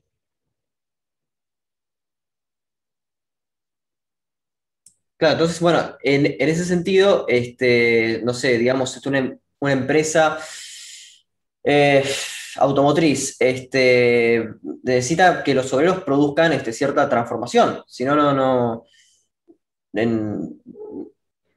no puede existir, digamos, este, ningún este, proceso de, trabajo productivo dentro de la lógica marxista, ¿no? ¿Cómo? ¿Cómo? No entiendo. Si la fábrica automotriz recibe insumos, chapa y salen automóviles. Claro, bueno, pero ¿dónde, ¿dónde estaría la transformación del obrero eh, de ese material que está recibiendo. Bien, pero el, obrero, te lo pongo para ponerlo tal vez con un ejemplo un poco más sencillo, el obrero recibe una tela y la tela la transforma en camisa. Al transformar la tela en camisa, le agregó valor a la, tela que, entonces, en, el valor de la camisa aparece una parte que es capital constante, que es la tela, comprada por el capitalista, comprada a precio de producción, más el valor generado por el obrero. El valor generado por el obrero, una parte es este, reproduce el valor de su fuerza de trabajo y otra parte es el valor, eh, el valor que, el plusvalor que aparece bien como, como ganancia. Sí, sí, perfecto. No, no, no, es que em, entendía eso, pero pensé que, o sea, se estaba dando como sobreentendido en el debate o que no se estaba considerando, pero sí, eh, por supuesto, claro, ese, ese, es el tema. Pero claro, pensé que se daba por, como sobreentendido o como que se había ignorado. Pero Matt, querías decir algo, ¿no? Sí, sí. Eh, considerando eh, todo esto, estuvo muy interesante esta revisión de, los nuevos marxismos. Eh, quiero preguntarle si considera si, que el marxismo es en economía una escuela marginada y por qué consideraría que el marxismo no logra ese consenso general en las ciencias económicas. Anteriormente estuvimos hablando con el economista de Pablo, ¿no? y justamente charlábamos sobre por qué eh, había tan pocos Nobeles a gente simpatizante con el marxismo o, por qué no había Nobels a marxistas. Eh, ¿Qué opinaría de, esta situación? Bueno, primero, eh, efectivamente las ideas marxistas están muy relegadas en general en, el mundo académico, en las universidades de economía, este, a ver, yo de todas maneras aquí quiero, quiero plantear que en mi caso personal aquí en Argentina yo no, he tenido dificultades, digamos. Este, incluso, no, sé si ustedes saben, yo no tengo título universitario, ¿sabían esto? Este, ah, bueno, eh, yo en mis clases siempre lo he dicho, esto yo no tengo título universitario, este, mi formación siempre fue, es autodidacta completamente, y, sin embargo, la verdad que eh, en Ciencias Económicas de la UBA o, en la Universidad Nacional de Quilmes, donde doy clases, este, digamos, no me han generado nunca problemas por, esta, por este tema, ¿no? Alguna pregunta, alguna cuestión, pero nunca fue un impedimento. Este, pero eh, sí es cierto que eh, hay, hay pocos, pocos marxistas eh, en ciencias económicas, muy pocos. en, algunas, en algunas facultades prácticamente ninguno, se los ha excluido completamente. Aquí, de todas maneras, quiero, a ver, hay, un elemento ideológico político, es decir, se considera que el marxismo no, eh, no es una ciencia en economía, que los puntos de, metodológicos, de partida, de enfoques, etcétera, son completamente distintos de la economía neoclásica. Eh, eh, en, este, en este sentido, incluso, aparte, quiero, quiero plantear de que para los marxistas hay una doble exigencia, lo, lo planteo de esta manera. Eh, si yo voy a concursar por una cátedra de macroeconomía, eh, imprescindiblemente tengo que, por ejemplo, conocer bien el modelo Mundell Fleming de, macroeconomía abierta. Este, pero si aparte eh, tengo, tengo ideas sobre, sobre lo que explica Marx acerca de la acumulación, la inversión, el cambio tecnológico o lo que sea, eh, eso eh, lo, tengo que adquirir por mi es, propio mío, nadie me lo va a pedir en un concurso. Eh, el economista neoclásico, por supuesto, para concursar en macroeconomía tiene que conocer el modelo Mundell Fleming, pero nadie le exige, le exige que conozca lo que planteó Marx. ¿bien? es decir, en ese sentido hay un desbalance bastante grande. quiero señalar también que ha habido una una cierta tendencia de muchos marxistas, me parece, por lo menos lo vi en Argentina, a este, eh, eludir un poco, meterse en la, polémica con los neoclásicos, ¿bien? Eh, es decir, eh, para alguna gente, bueno, me voy a un curso, sé, de la carrera de, historia o de filosofía, etcétera, y ahí doy algo de Marx, ¿bien? Eh, y, eludo, el, meterme en estos líos. Este, pero yo creo que efectivamente hay, un motivo eh, que es político, que es que eh, ideológico político, que es que el marxismo está cuestionando la base sobre la que se erige la sociedad burguesa, que es la explotación del trabajo. Entonces eso es muy difícil de digerir. Eh, hay una, ahí hay una, discusión que afecta intereses, intereses claros de clase, etc. ¿no? Entonces esto, esto también genera muchas resistencias.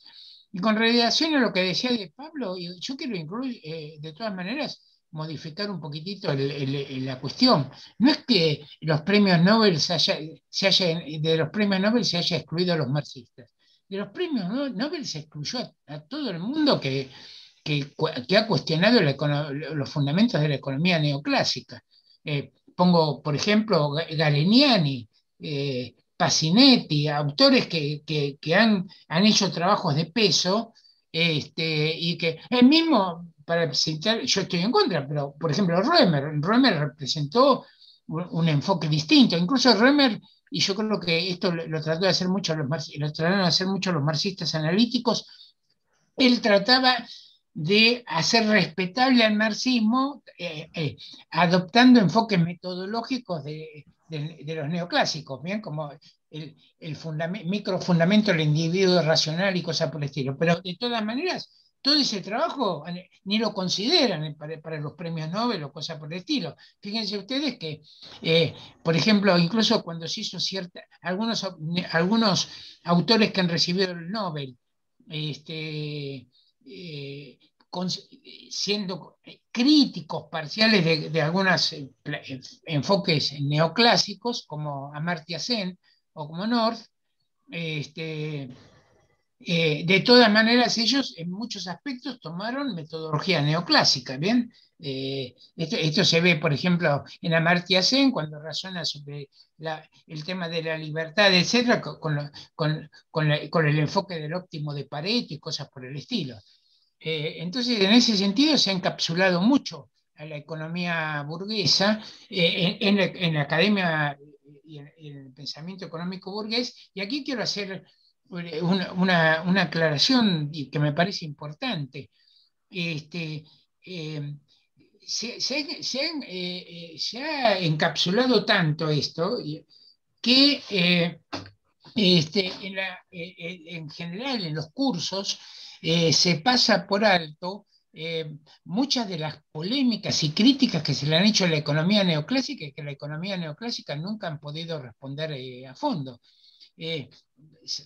presento una, cuestión. Este, en los años 60 eh, y 70, a partir de los trabajos de Rafa, eh, surgió una gran polémica que se llamó la polémica de los dos Cambridge, Cambridge de Inglaterra, donde estaban los críticos, y Cambridge de Massachusetts, Estados Unidos, donde estaban los defensores de la ortodoxia neoclásica, como Samuelson, premio, Nobel y referente, solo un premio Nobel, etc. Bueno, ahí hubo una polémica muy grande. Ninguno de los, de los autores de, Cambridge recibió ningún premio Nobel, por supuesto. y digo, vuelvo a decir, o, o Gareniani, o Pacinetti, o, o, Joan Robinson, ninguno, Harcourt, ninguno recibió premio Nobel, eso quedó descartado, pero eh, eh, incluso al final de su vida, Samuelson tenía que reconocer que nunca había podido responder adecuadamente esas críticas. Eh, hace unos años, en, en, un journal de, la academia, digamos, Harcourt recordaba esa polémica diciendo nunca se pudo responder esto. ¿Qué se hizo? Se tapó debajo de la alfombra. yo hay críticas a la economía neoclásica por, de parte de epistemólogos como Mario Unge. Mario Unge calificó a la economía, a la microeconomía neoclásica como pseudociencia. Ahí está, se me pasaba, sí, claro, claro, sí, sí, todo, más. Eh, bueno, pero todo esto se ocultó y se sigue ocultando. Eh, hay, cursos de microeconomía eh, uno lee este, cursos enteros de el Varian, por ejemplo, que yo en microeconomía avanzada, donde no se dice palabra de estas polémicas. Y cuestiones que nunca se lograron solucionar este, o que se respondieron, eh, como no, digamos, por, caso, la famosa polémica en que se mide el capital, como no podían responder, entonces terminaron diciendo, y bueno, capital es un vector con todo lleno de, bienes heterogéneos de, bienes heterogéneos y, no, hay, no hay posibilidad de, agregar el capital en, alguna suma. Bueno, cosas que, que después, incluso en los cursos, no hay manera de aplicarlo, porque cuando se hace un curso de crecimiento de macro, aparece capital como si fuera un agregado ya dado de por sí. Entonces, pero esto es muy fuerte, es muy, muy fuerte. Yo, lo veo como una, cuestión muy... Pero yo creo que el, punto que está tratando de hacer acá Matías es que nadie duda de la efectividad, por ejemplo, de los, estudios que hay de tasa de ganancia de capital a, largo plazo, de los ciclos largos, eh, de los estudios de Dumeril y Levy, por, ejemplo.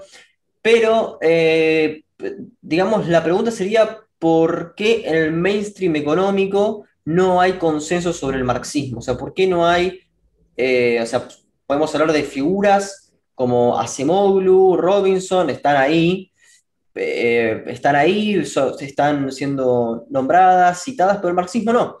Esto es un problema de cientificidad, es un problema de, de, la propia capacidad del marxismo para dar respuestas o hay otros factores. Yo lo que, lo que tiendo a pensar es que esto tiene, tiene un factor ideológico político. Pacinetti, que no era marxista, yo aparte no era marxista tampoco, ni siquiera ella era marxista, ¿no? Pero aunque se acercó en un momento a, algunas corrientes marxistas como los maoístas, pero ella nunca llegó a, digamos, a coincidir con, el planteo de, Marx. Pero, pero, por ejemplo, Pacinetti, que tampoco era marxista, digo, para, para señalar un rafiano keynesiano, eh, Pacinetti ha dicho, eh, a, ver, ¿cómo se explica toda esa enorme construcción de, la economía neoclásica sobre la función de capital y cosas por el estilo? Y dijo, la única explicación que puede tener esta construcción completamente artificiosa es ocultar el origen de dónde está eh, el origen de la ganancia, que es el, valor agregado por el trabajo. Es decir, aquí hay un... Eh, cuando uno dice, a, ver, lo planteo de esta manera, ya en el siglo XIX, antes de que surgiera la economía neoclásica,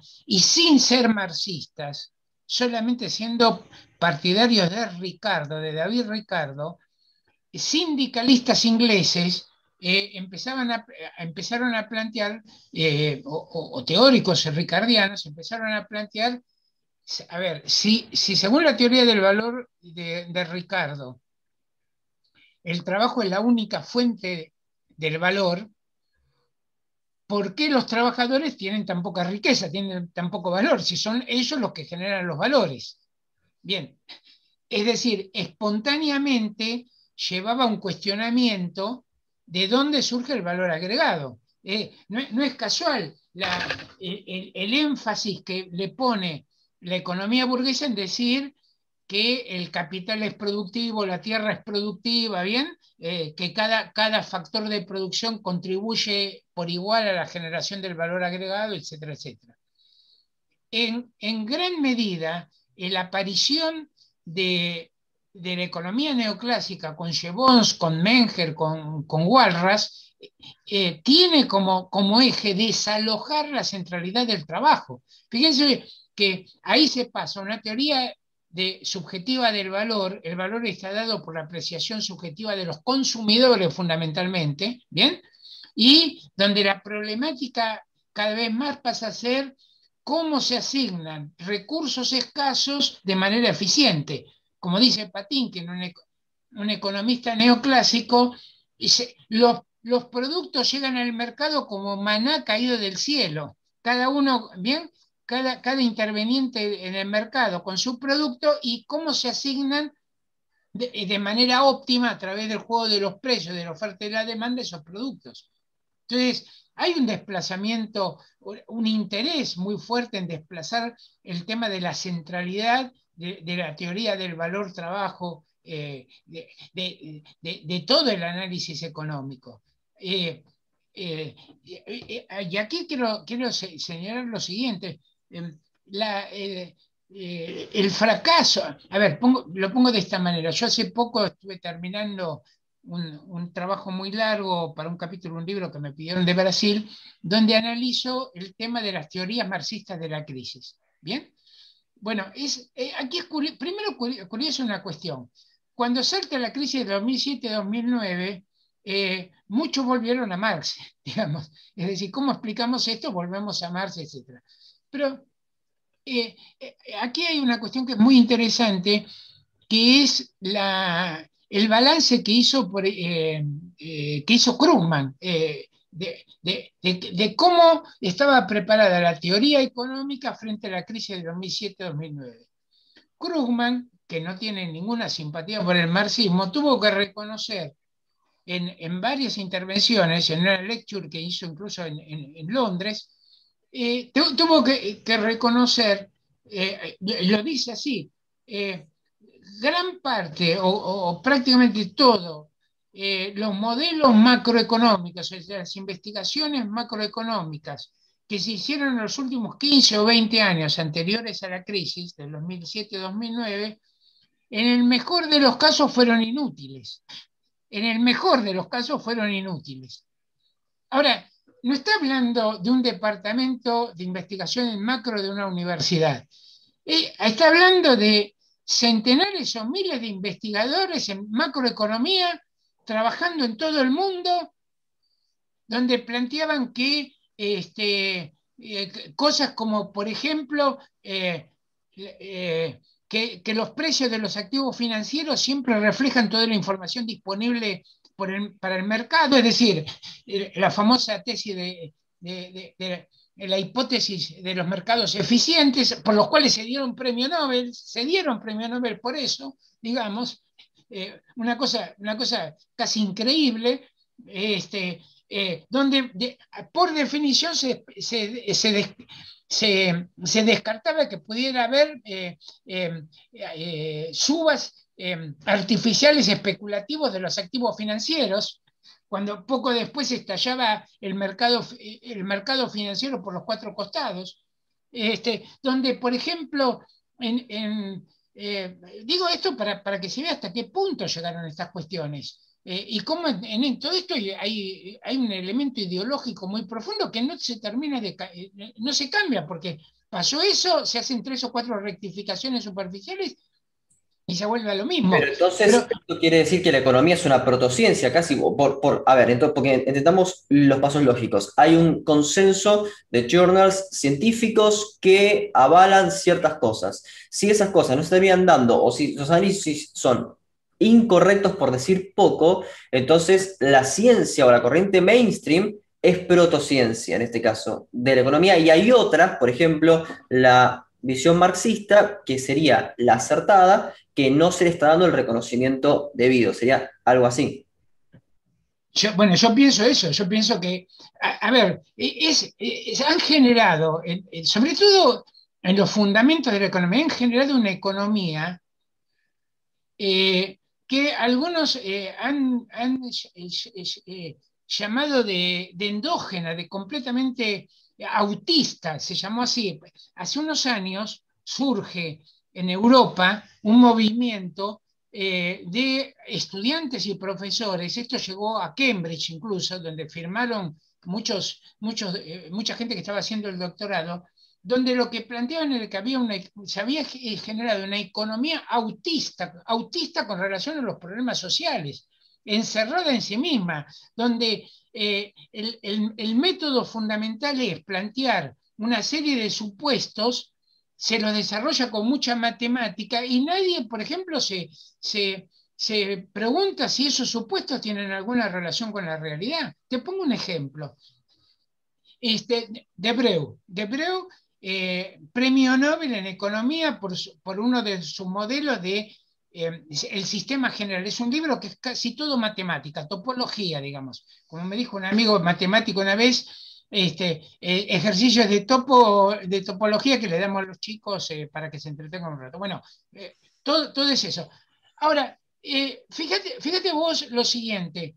los supuestos del libro, el supuesto del libro, el punto de arranque es voy a suponer, para explicar el capitalismo, no estoy hablando de una economía en Marte, para explicar el capitalismo, voy a suponer una economía donde todos somos por igual propietarios de todas las empresas como accionistas.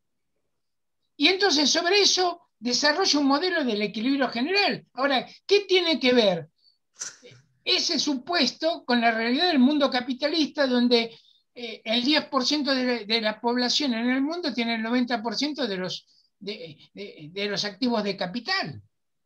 absolutamente nada que ver. Entonces, una, vez Walras, Walras fue el primero que hace un modelo económico así con mucha matemática.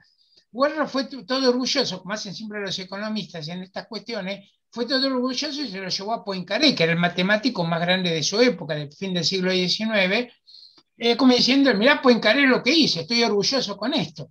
Este, pues todo lleno de matemáticas. Y Poincaré leyó eso y dijo, ¿y esto de qué sirve? Si usted no, discute los supuestos, eh, si los supuestos no tienen nada que ver con la realidad, eso no tiene, no, tiene ningún sentido.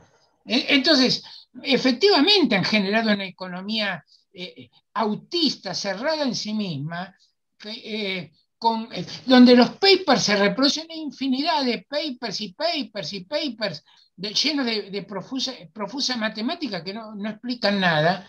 Este, a ver, pongo, pongo, pongo primero, a veces yo cuando daba clases en económica, cuento, en económica yo di durante bastantes años de desarrollo económico y la, materia se me llenaba de alumnos que querían escuchar otra campana, como me decían muchos alumnos, estamos cansados de ver modelitos y modelitos que no explican nada.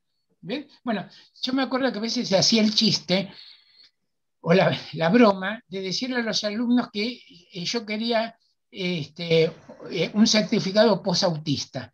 Entonces, el certificado posautista, digamos, o la prueba posautista que tenían que atravesar, era irse, por ejemplo, a La Matanza o a Florencia Varela o algo así, agarrar tres, tres desocupados y explicarles que ellos estaban optimizando entre la utilidad del descanso y la desutilidad del trabajo en un, en un modelo de optimización. No sé qué.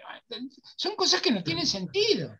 Claro, por eso recomiendo volver a leer a epistemólogos, la epistemología es fundamental y recomiendo una vez más a Mario Bunge, que justamente tiene una crítica a esto de los supuestos irrealistas. Y bueno, recomiendo mucho Las Ciencias Sociales en Discusión, que es una gran obra de epistemología de las ciencias sociales de Mario Bunge y critica justamente esto de los supuestos irrealistas, que también es una idea que difundió mucho Milton Friedman, ¿no? No importa que los supuestos eh, sean irreales mientras se puedan hacer predicciones o mientras tenga cierto pragmatismo. E-, eso es algo que es muy criticable, como bien mencionaste, Rolando. Eh, justamente en tu, libro sobre Keynes y los keynesianismos, recatás de Keynes la intención de comprender la realidad que estaba por encima, digamos, decís, de la mera construcción de, modelos formales. ¿Qué economistas en la actualidad, digamos, recomendás que considerás que continúan esta tradición de pensamiento empirista? Es decir, que se preocupan por eh, explicar la realidad y no por hacer modelos que bueno, puedan tener supuestos irrealistas. ¿Qué economistas recomendarías leer?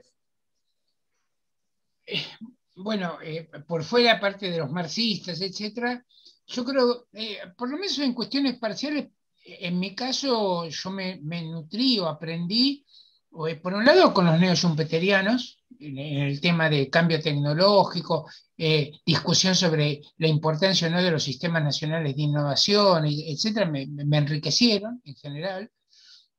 Y por el lado de, eh, de la comprensión de cuestiones monetarias, yo lo integro en, un enfoque de Marx, pero aprendí mucho con los post-keynesianos también. ¿bien? Eh, eh, digo, este, para mencionar dos casos en donde, o, dos corrientes eh, en las cuales me, ayudó y me, en lo personal me, nutrí, ¿no?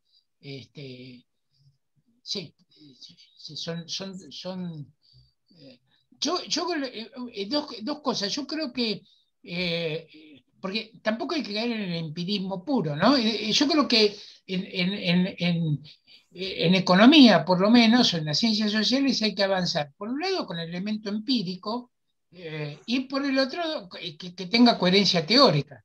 Eh, y, en, este, en esto hay un permanente ida y, de vuelta. En mi caso personal, por ejemplo, yo abordé o entré en la crisis del 2007 con ciertas ideas sobre, por ejemplo, la ley de la tendencia decreciente de la tasa de ganancia de Marx y cosas por el estilo con la crisis y estudiando los antecedentes y cómo cambié muchas cosas también. Es decir, eh, uno tiene que ir viendo eh, esos...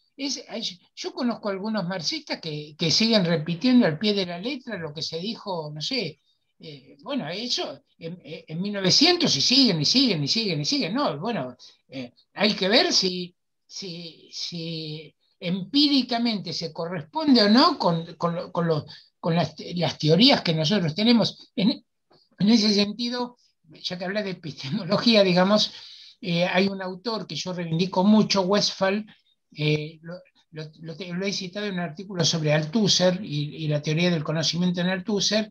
Este, Westphal es un, un epistemólogo hegeliano que, que eh, yo creo que tiene, tiene cosas muy, muy importantes, ¿no? que, que, me ha pegado. Sí, eh, quiero cerrar con una última pregunta. ¿no?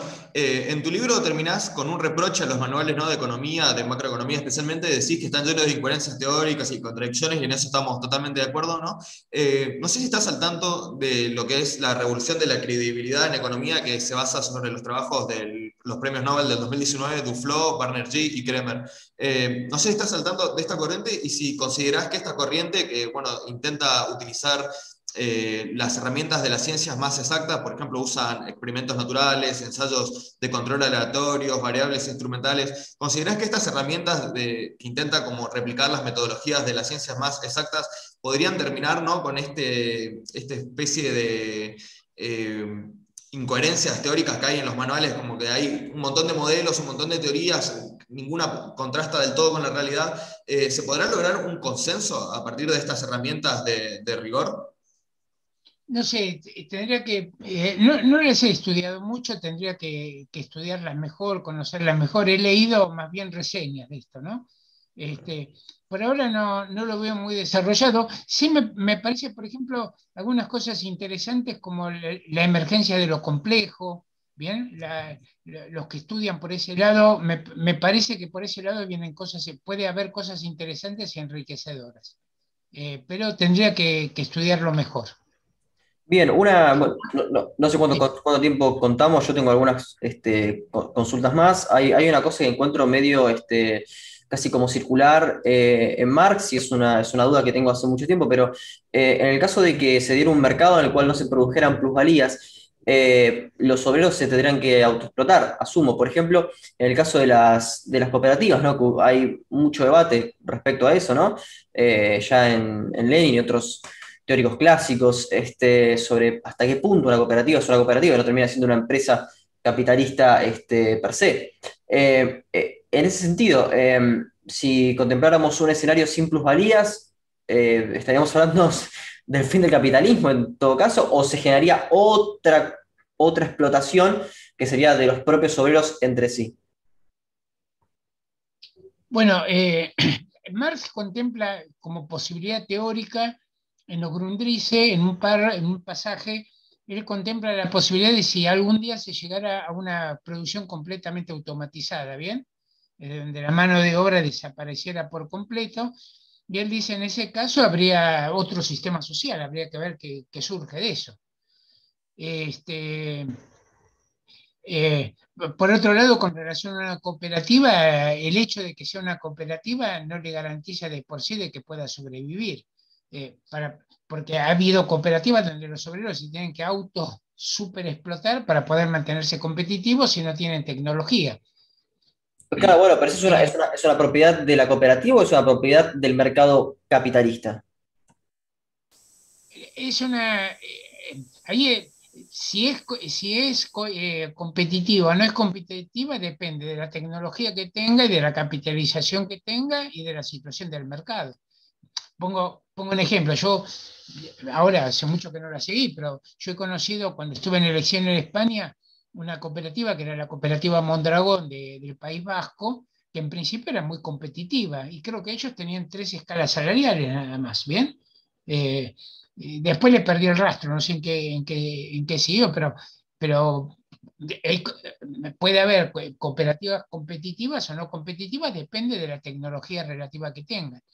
Eh, este, incluso eh, sobre esto, una, breve observación sobre el tema de la cooperativa, yo creo que hay que revalorizar la cooperativa como un instrumento de socialización paulatina para un Estado postrevolucionario o que quiera transitar al socialismo.